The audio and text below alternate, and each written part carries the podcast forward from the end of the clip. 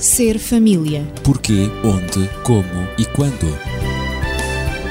Ser família. Um espaço onde o ser e o ter são a questão. Ser família. Um mundo a conhecer.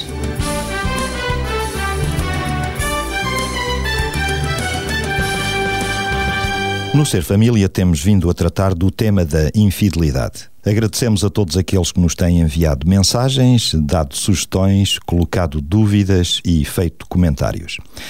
Na semana passada abordámos, dentro da infidelidade, a pornografia na net e a pedofilia também na net. E tocámos no tema do abuso sexual infantil. E colocámos também a questão, à qual vamos pretender responder hoje: quem é o agressor sexual? Estou acompanhado de Daniel Esteves, médico e terapeuta familiar, e Natividade Lopes, professora. Eu sou Ezequiel Quintino. Efetivamente, as pessoas que fazem essa agressão sexual nem sempre estão dentro de casa.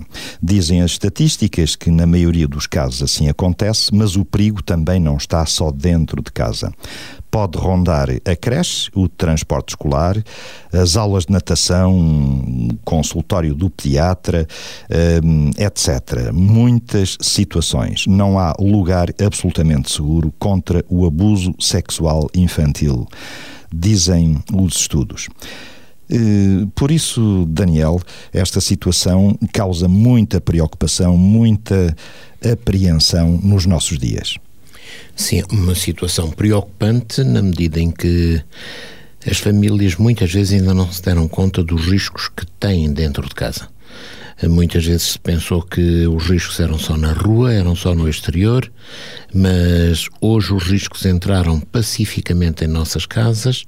As crianças lidam com esses riscos dentro do seu próprio quarto, onde cada vez mais elas se vão refugiando, fechando a porta, vivendo isoladas, eh, não tendo, digamos que, períodos de contacto e de convívio com a família.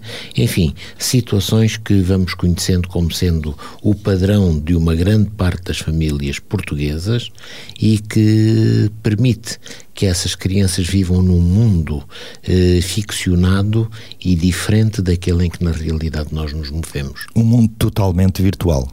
Eh, infelizmente não é totalmente porque depois esse mundo tenta entrar dentro da nossa realidade. Claro.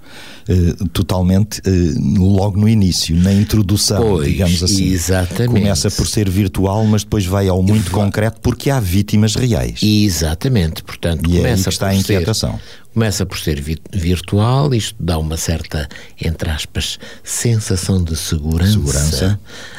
às crianças que nele se envolvem. Elas acham, ah, ninguém sabe quem eu sou. E até de distanciamento. De distanciamento, claro. sentem-se protegidas, protegidas pela distância. Essas crianças vão, portanto, agindo sempre no pressuposto de que ninguém sabe quem eu sou. O que é certo é que, progressivamente, acabam por ser levadas a uma situação em que elas próprias voluntariamente divulgam a sua identidade, divulgam, digamos que o seu endereço, divulgam, portanto, dados sobre elas próprias que permite a alguém que esteja com intenções nesse campo de as descobrir, de as focalizar e depois, a partir daí, poder ser incisivo no campo da preparação da futura agressão. E aí começa toda a tragédia. E aí pode começar toda a tragédia. Natividade, em 2008, segundo estudos, cerca de 20 adolescentes, duas dezenas, foram vítimas de violação e agressões sexuais depois de terem marcado encontros pela net. Uh, são números. Que Estas são as estatísticas, mas números. com certeza uhum. que há muito mais. Uh, Recordo-me de um artigo que li uh, que tinha números impressionantes sobre uh, violações e agressões sexuais na internet. E, e, de facto, nunca na história da humanidade um, uma geração como é a nossa geração pôde descobrir o mundo com tanta facilidade sem sair da sua própria casa. nesta aldeia global em que nós vivemos, que é o nosso planeta, e a internet atravessa exatamente todo o planeta, em todos os continentes, e, e faz-se presente na casa de cada um de nós. O computador e, parece que está cheio de promessas. Com certeza. E o computador. De sonhos, cor-de-rosa. Exato. Sendo um instrumento de trabalho, agora já na escola, não só em casa, mas também na escola, nas empresas, que faz parte da nossa vida. Hoje já não saberíamos viver sem, eh, sem, esse, sem esse instrumento valioso de trabalho, mas com o qual nós temos que ter alguns cuidados. E, por vezes, eh, os pais, eh, que até não, não são, alguns não são peritos nesta, nesta arte de, de, de exatamente de lidar com a internet. Os pais estão completamente descansados, convencidos que os perigos estão na rua, estão, estão no exterior. Estão na rua, exato. E, e enquanto o filho, a filha estiver em casa uhum. e no quarto com o computador, está tudo bem. Exato. Eh, penso que em programas Mas é um este, a priori errado. Uhum, é um a priori completamente errado. Porque eh, em programas como este, uh, nós devemos alertar para os pais menos informados de que tudo, tudo parece inocente. Uh, não só o uso de, de, do computador, como também da própria internet, como, como inclusivamente as conversas e os sites, sites é? sociais. O Wi-Fi, que existem, o MySpace. Exato, na, e, e o Messenger Messenger troca também, de mensagens não é? instantâneas. MSN também. Exato. E claro que através desses meios de, de, de comunicação na internet vem o elogio, reforça-se a autoestima das crianças, Do do, adolescente. dos adolescentes, uhum. dizendo tu és muito bonita, tu és muito interessante, falando sobre a roupa que usam, a cor que mais gostam, onde é que tu, passando depois, onde é que tu moras, o, os, os, os, teus pessoais. gostos preferidos, em que escola é que tu andas, quem são os quem teus são amigos, amigos, os teus teus professores, até que depois se introduzem palavras que não são tão inocentes quanto isso.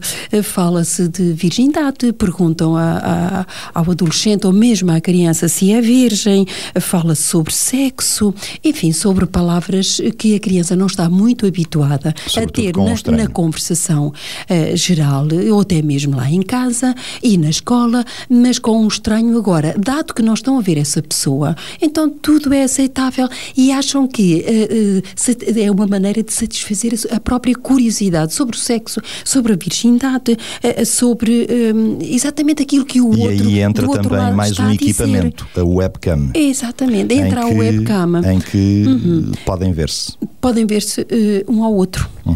Eh, por vezes é evidente que trocam-se, antes trocam-se fotografias, até que depois chega a, a visualizar a imagem de um e do outro. Eh, ora, claro que isto é um perigo muito grande. Os adolescentes têm por sistema a, a curiosidade na sua aprendizagem, que é um, um grande motivador para a aprendizagem é a curiosidade. E curiosidade de saber quem é o outro e, e, e, portanto, passam para uma relação virtual que, por vezes, Facilmente leva a criança a marcar adolescente encontros. é engodado. É, exato, e marcam-se encontros, e é aí que vem, eh, por vezes, que as- os adolescentes É e as grande crianças são surpresa. vítimas de violação, de agressões sexuais, porque inocentemente Pensando que estavam a conversar com um adulto- Uhum. colega da mesma idade, aparece-lhes um adulto, por vezes eh, Eh, 40 podem ser anos, eh, 50 avós avós. ou, ou pais dessas mesmas Exato. eh, crianças. E, Daniel, há, e há eh, várias experiências que são relatadas eh, e que estão na base deste estudo que foi Uhum. feito em 2008, é de- no, no qual estão incluídas as duas dezenas de, ou cerca de duas dezenas de adolescentes que foram vítimas de violações e agressões sexuais. Daniel, há comportamentos que de facto devem alertar os pais, como sejam eh, quando o adolescente ou a criança tem a porta do quarto sempre fechada, quando se atrasa permanentemente para a refeição, para estar mais um bocadinho a teclar, ou eh, quando está a comer, eh, tem debaixo da mesa escondido, não é, o telemóvel e está sempre, sempre, sempre eh, a digitar, não é? Aí são indícios de que pode haver muito perigo. Pode haver muito perigo e que é uma situação que já precisa de uma atenção muito cuidada, muito especial, inclusive. Mas este é o comportamento praticamente de todos os adolescentes. É. Eu sei que estou a generalizar, mas eu, eu, de todos os adolescentes que conheço e que cruzo, eu não conheço exceções. E esse é o grande problema, é pensarmos que esse comportamento é que é normal, Pois. porque se vulgarizou. Mas esse comportamento não é normal. Esse comportamento, para já, tem uma consequência significativa: é que isola a criança do resto da família. E a criança deixa de viver os laços familiares. E vai porque precisa de ser aceite, precisa de ser integrada, vai trans, eh, transferir esses laços de família para o tal desconhecido ou desconhecida que na internet surge como, digamos, o porto de abrigo. Uhum. Por isso, uh, a aquele abordagem... que dá atenção, aquele que o acompanha, aquele que pode a abordagem, aconselhar. Isso mesmo, envolve esses aspectos, envolve muita compreensão. A afetividade. Envolve afetividade, pois afinal de contas, coitadinho, o que tu tens sofrido, o que tu tens passado. E até um certo protetor, protecionismo. É, um protetor, um protetor virtual, não é? E a criança vai estabelecendo o contraste entre aquilo que se passa na sua família, em que as pessoas estão tão atarefadas e, e tão envolvidas na sua correria e que muitas vezes não têm tempo para Apesar lidar de próximas, com os outros, estão distantes. Estão distantes e aquilo que é uma relação na internet em que há alguém que, vejam bem, até se interessa por essa criança, até lhe dá atenção. Tem aqui um colega, um amigo. Tempo, exatamente. São estas as novas, deixa-me dizer, são novas drogas eletrónicas não que dúvidas. causam dependências não, não menos profundas do que as drogas ditas cocaínas e da família, não é? E não menos desagregadoras e Sem destrutivas dúvida. que as outras. O que é assustador, deixa-me fazer mais este comentário, é que isto acontece de há meia dúzia de anos para cá. É verdade. É uma praga social, considero é, eu, e não sou o único, uh, e as palavras não, não são minhas, não é? Mas é uma praga social. Isto vai trazer consequências que não se podem hoje uh, perceber quais irão ser. Vejamos, por exemplo, a questão dos, dos mundos virtuais que circulam por aí, que as pessoas têm acesso, onde criam os seus perfis e fazem, digamos que, a descrição da vida virtual que gostariam de ter. O i5 e coisas assim do género. E se poderíamos pensar, bom, isto deve ser exatamente apenas uma questão paraíso de crianças. Não. Há adultos que vivem tão dependentes desses paraísos que, se um dia não forem lá, é uma perda terrível, porque eventualmente não puderam conversar com algum daqueles que são considerados amigos, não puderam, portanto, partilhar uh, as suas ideias, não puderam acrescentar dados ao seu perfil, não puderam, portanto, cimentar o seu círculo de amigos, enfim, toda uma série de coisas. E quando damos com adultos a fazerem isto, perguntamos-nos como é que as crianças não de fazer. E claro. as crianças acabam por fazer isto e depois, como tal, expõem-se a serem vítimas de situações muito, muito desagradáveis. De facto, estas descobertas uh, da ciência e do, do homem, da humanidade, a internet, o telemóvel, são descobertas admiráveis, são, fantásticas. São. Mas uh, isto tem provocado, ou está na base, de desaparecimentos, de violações, de agressões sexuais uh, de menores e, e não só. Uh, adolescentes que fogem de casa pensando que se vão juntar a um loiro de olhos azuis e têm à sua espera, por exemplo, um adulto de outra raça com uma deficiência física. E é interessante, desaparecem de casa e às vezes levam um computador. Claro, claro. Há também uh, um desportista de 13 anos, um adolescente ou uma adolescente que tem relações com colegas mais velhos nos balneários e que depois se suicida, não é? Isto são casos, são factos. Depois eles divulgam as mensagens na internet. Há rapazes que pensam que combinaram um encontro com uma rapariga e acabam violados por vários homens. Exatamente. Isto são factos. Uh, e talvez nem fantasias. todas as famílias conhecem ou estão ao corrente do que se passa. Isto não são fantasias, nem são de maneira nenhuma uh, espectros que estamos aqui a criar para assustar seja quem for. Não, não Estamos a debruçar Bem sobre contrário. factos concretos, acontecidos, e que é bom que as pessoas tenham consciência que isso é assim, para poderem, entre aspas, assumir atitudes de prevenção. E nesse aspecto nós poderíamos dizer que os pais deveriam, por exemplo, aproveitar as horas de refeição para, desligando a televisão, ter momentos de conversa hum. com os seus filhos. Aí começa talvez a prevenção. Exatamente. Portanto, se eles falarem com os filhos, eles podem ir apercebendo-se daquilo que se passa com os filhos, do mundo em que eles estão a viver, o que é que eles estão a realizar. Até porque Segundo, é bom fazer uh, pausas uh, de, de todos estes equipamentos eletrónicos. e dúvida, a televisão é um dúvida. equipamento eletrónico. Desintoxicarmos. Exatamente. De Como estamos tão mergulhados em eletrónica, convém uh, fazer como que um, uma pausa. Eu ia dizer mesmo um jejum, não é? Exatamente. É... Entramos em jejum de eletrónica durante umas horas, porque Exatamente. isso é salutar. É salutar e isso ajuda a fortalecer a família. Depois, um outro aspecto é não deixarem de uma forma irresponsável equipamentos tipo computadores ao acesso das crianças, eh, de tal forma que não haja uma supervisão, que não haja, digamos, que uma limitação àquilo que podem fazer. As crianças muito rapidamente aprendem a navegar e a fazer aquilo que muitas vezes os pais não sabem. E as crianças depois vão a sítios que não deveriam ir. Ora, para isto é preferível, é vantajoso que os pais muitas vezes barrem esses acessos e que a criança não possa ter um acesso completamente livre eh, porque eles foram barrados inicialmente e assim se previne. Está claro que muitas vezes, com o passar do tempo, a criança aprende a tirar esses filtros e lá vai, portanto, a proteção fora, não é? Eh, a pessoa pensa que está muito protegida e afinal não está. Uma de... prevenção também que tem sido adiantada, e aliás, já aqui mencionaste em programas anteriores, é o, o as crianças ou o adolescente não ter uma, um computador no seu quarto, isolado. Exatamente. O computador deve estar numa zona pública de fácil visualização. Pública no seio da família. no seio da família. Claro. E, inclusive, deve-se ter o cuidado quando se passa, olhar para o ecrã, quando a criança está lá uh, entretida, olhar para o ecrã para saber o que é que se passa. Pois, para ver o que é que está naquele monitor. Exatamente. E se no monitor uh, houver sempre, entre aspas, quando nos aproximamos, um vazio isto quer dizer que se está sempre a iniciar uhum. o, uh, o, programa, o Ou acesso a tentar mudar, é sinal de que antes estava-se em algum sítio e que entretanto se clicou para sair. Uhum. Porquê? Porque nos aproximamos. Claro, Portanto, claro. há qualquer coisa que está a ser escondida. Claro. Portanto, os pais aí deveriam estar alerta e pensar, bom, o que é que se passa?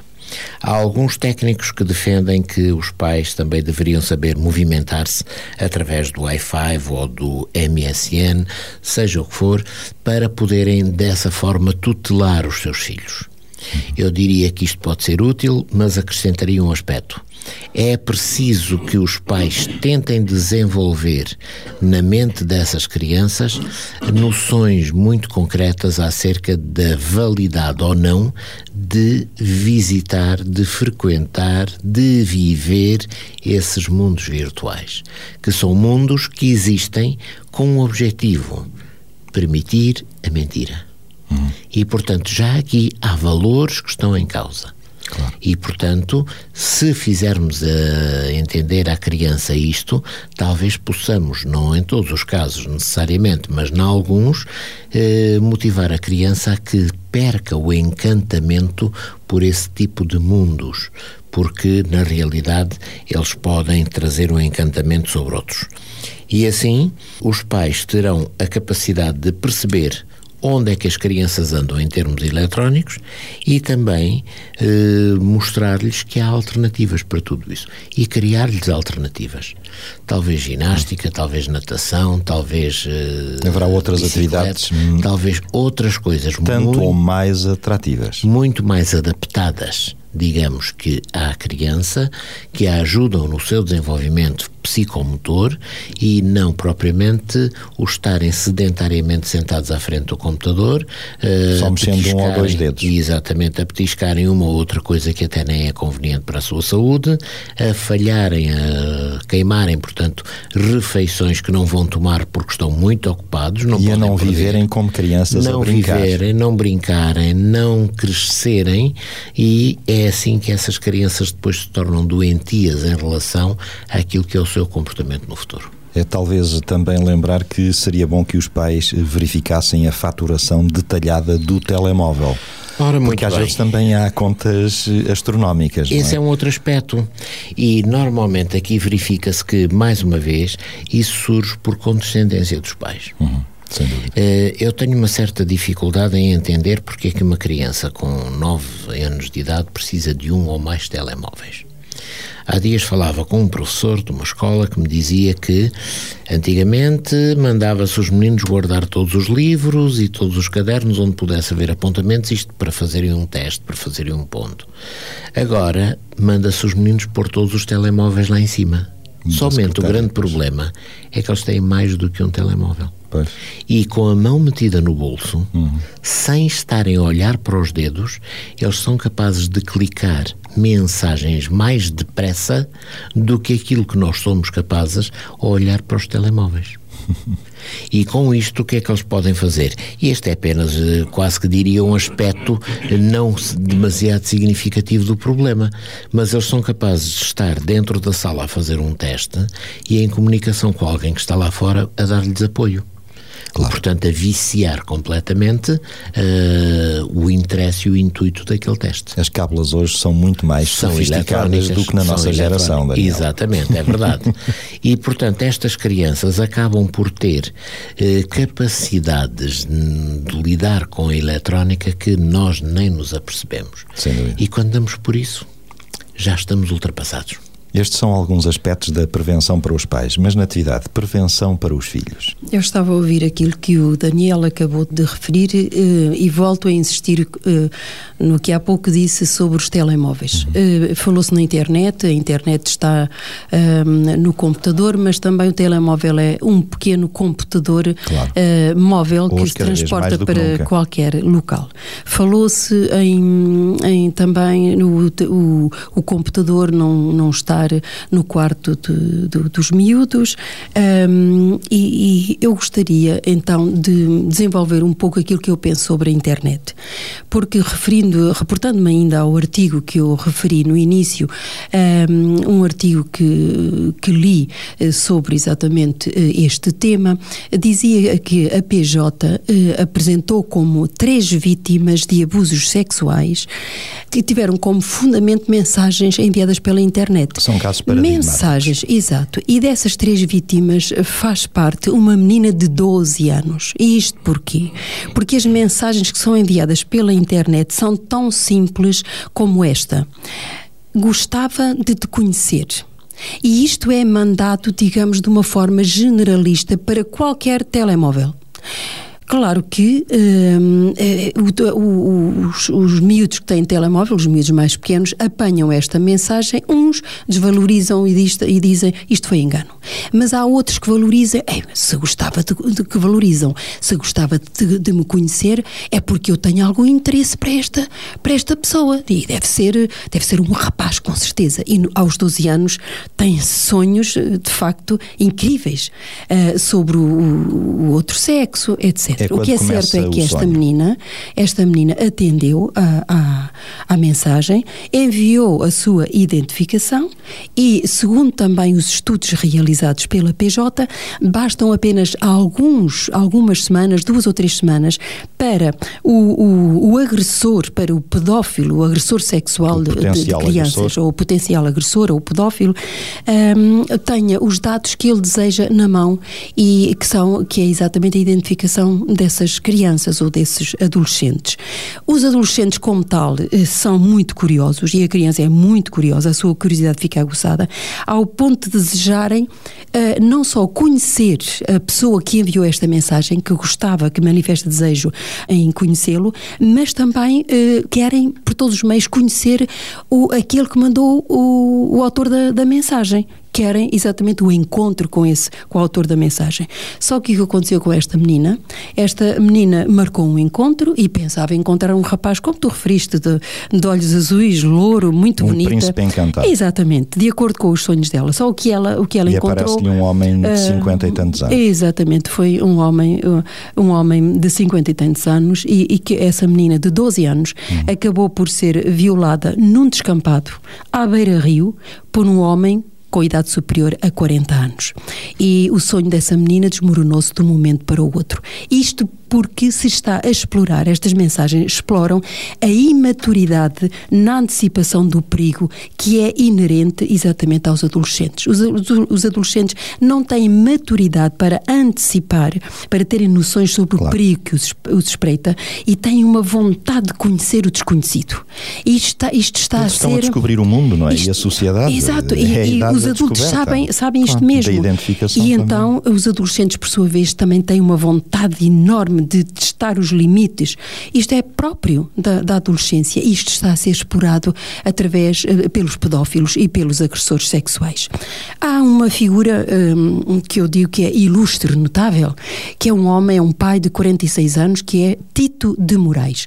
Tito de Moraes é um homem que vai às escolas, tem ido às escolas nos últimos anos para esclarecer quer pais, quer alunos sobre os perigos da, eh, da internet. E tem um site que é exatamente Miúdos Seguros na net e que os pais podem consultar, onde tem informações muito úteis, quer para as escolas, quer para os pais, quer também para as próprias crianças. Essa é uma boa informação. E diz ele que ele recomenda para, para, os, para as crianças, diz ele, se quiseres mesmo conhecer alguém através da internet, marca o encontro num local público. Eu não sei, enfim, é a opinião do Tito de Moraes. Eu não sei se este será o melhor conselho, se é mesmo a criança ou o adolescente arriscar a marcar o próprio encontro. Um, no entanto, é isto que é dito uh, por este perito, digamos. Uh, então ele diz: não entres no carro sem conhecer a pessoa e avisa um amigo do local e hora do encontro. Eu creio que isto é um pouco arriscado. No entanto, este é o conselho que é dado. Desliga o computador e acrescenta ele, e também para desligar o telemóvel, quando te fores deitar. Porque eh, é possível, se o computador ficar ligado, é possível alguém ligar a webcam de forma remota. E, portanto, aí está a ver exatamente o que se passa do outro lado. Por último, ele diz: não deixe, não deixe dados pessoais. Isso já se sabe e, e, faz parte exatamente da informação que é dada nas escolas. Não deixe a tua morada, o teu telefone, a escola que tu frequentas, eh, etc. E evita conversas sobre sexo com desconhecidos. Subscrevo todas, todas estas hum, recomendações, à exceção da primeira. Uh, creio que hum, os, os nossos filhos, os nossos alunos, devem evitar, não devem marcar, por muita curiosidade que tenham, não devem marcar encontros através da internet ou marcar encontro uh, num local público, não devem de facto entrar no carro uh, de um desconhecido, já nós sabemos e como pais também dizemos isto e como professores dizemos isto aos alunos, mas nunca marcar encontro em nenhuma circunstância. Hein?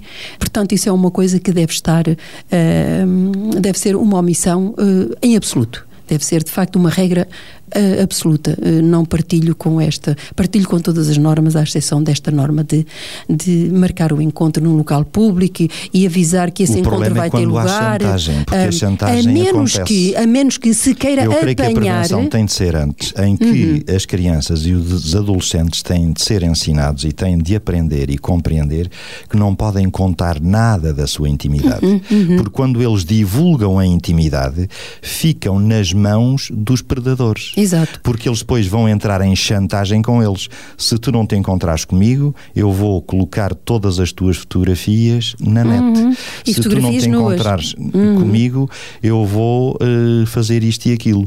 Portanto, eles têm de compreender é que não podem partilhar a intimidade. Não Mas eu reforço se... ainda, sim, sim, sem dúvida nenhuma, estou, estou plenamente de acordo. Mas eu reforço ainda a ideia de que eh, só se deve marcar encontro no caso de se querer apanhar o predador ou, ou, ou o agressor, sim, claro. digo. Isso já porque, é uma estratégia da, exatamente, das, da, autoridades. das autoridades. Com claro. certeza. Isso tem sido feito e com grande sucesso. Mas só nessas circunstâncias é que eu penso que o encontro deve ser marcado para apanhar exatamente o agressor, o pedófilo. Daniel, nestes meandros da net e destes abusos sexuais infantis que acontecem e o nosso tempo está atingido, uh, o que é que poderíamos dizer em conclusão e como resumo de tudo aquilo que dissemos hoje, mas este assunto não está, ou melhor, está de longe uh, para ser esgotado e provavelmente voltaremos ainda a ele. Tudo aquilo que nós dissemos hoje tem que ver com aquele monstro sem rosto, não é? Que está na internet. É isso. E é-nos fácil a nós, portanto, de algum modo, eh, odiarmos esse monstro.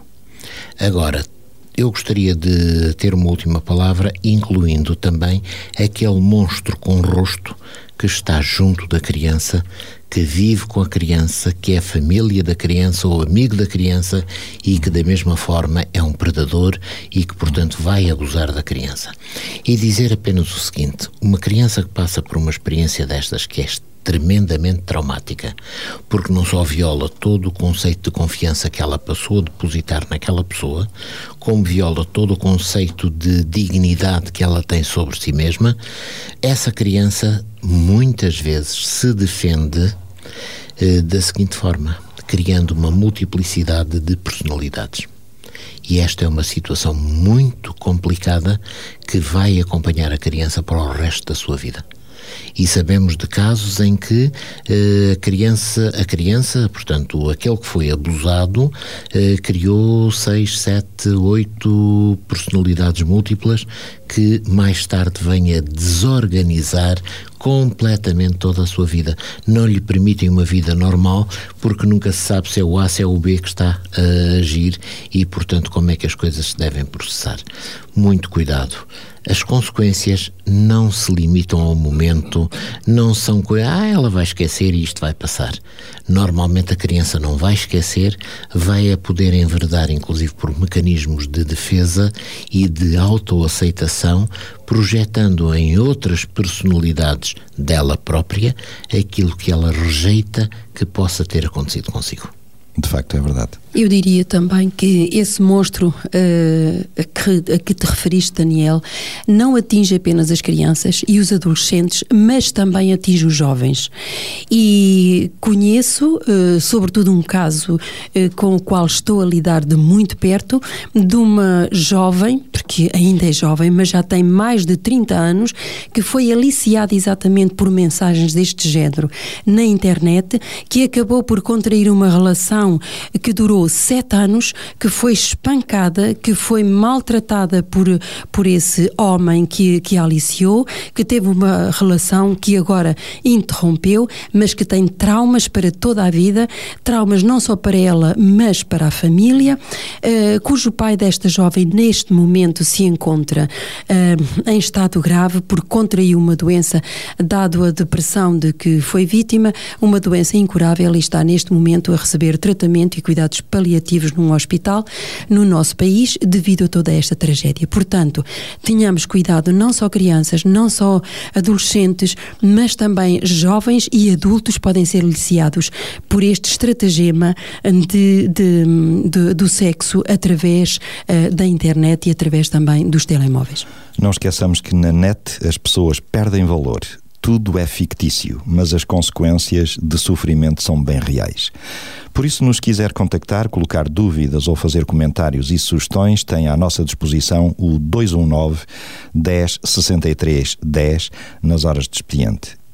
Viva feliz, em liberdade, mas em responsabilidade, prevenindo sempre o perigo.